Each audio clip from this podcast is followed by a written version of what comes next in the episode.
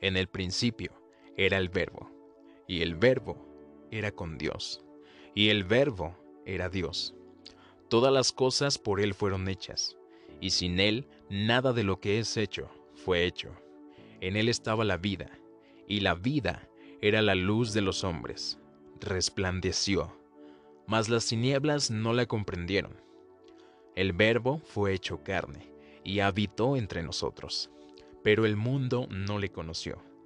A los suyos vino, y los suyos no le recibieron. Mas a todos los que le recibieron, les dio potestad de ser llamados hijos de Dios. Dio su vida en sacrificio por la humanidad. Murió, resucitó, ascendió. Él pronto volverá. ¿Qué tal amigos? Me da mucho gusto poder darles la bienvenida a este su podcast La Cultura de Jesús, que como ya lo escucharon en la intro, tiene como objetivo dar a conocer cuál fue el propósito de Jesús en la tierra. Y a mí me gustaría comenzar haciéndote una pequeña pregunta.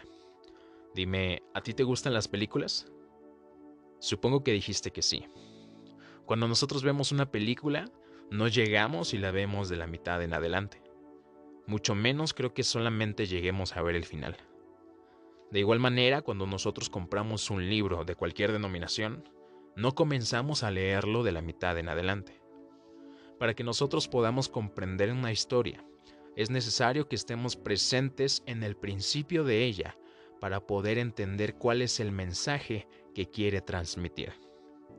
A mí me gustaría empezar contándote una historia a la que a mí me gusta llamar la cultura de Jesús. Pero ¿qué es una cultura? Una cultura es el conjunto de personas con una serie de ideologías y costumbres que se transmite generacionalmente. Para que tú puedas entender esta historia, como ya te lo había comentado, es necesario que nos remontemos al principio, donde todo comenzó. En los tiempos antiguos, una serie de hombres fueron inspirados por Dios para escribir lo que Él quería transmitir. Este conjunto de libros es el que conforma la Biblia.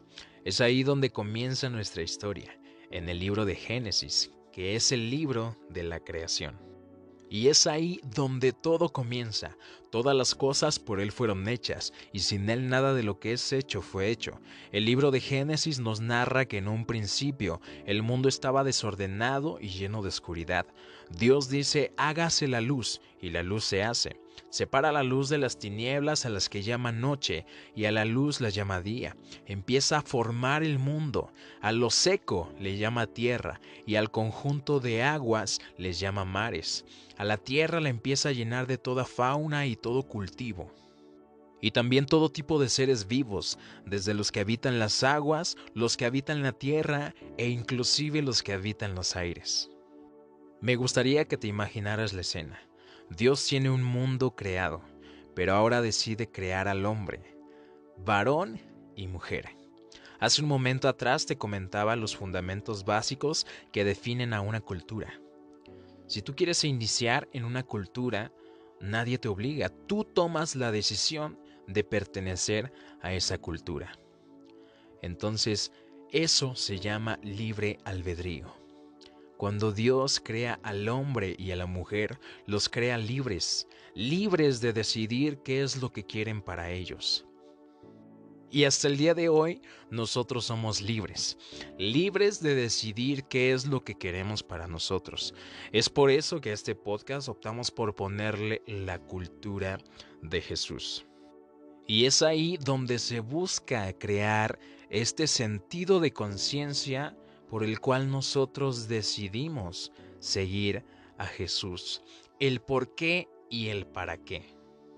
Nosotros en nuestra libertad de poder escoger qué es lo que queremos para nosotros, decidimos tomar ese camino de Jesús, el cual no tiene que ver en lo absoluto con una religión, sino con una convicción de que existe un Dios verdadero en los siguientes episodios tendremos la oportunidad de tener a unos invitados muy especiales, quienes desde su punto personal nos van a compartir cuál fue el motivo por el cual decidieron tomar el camino de Jesús.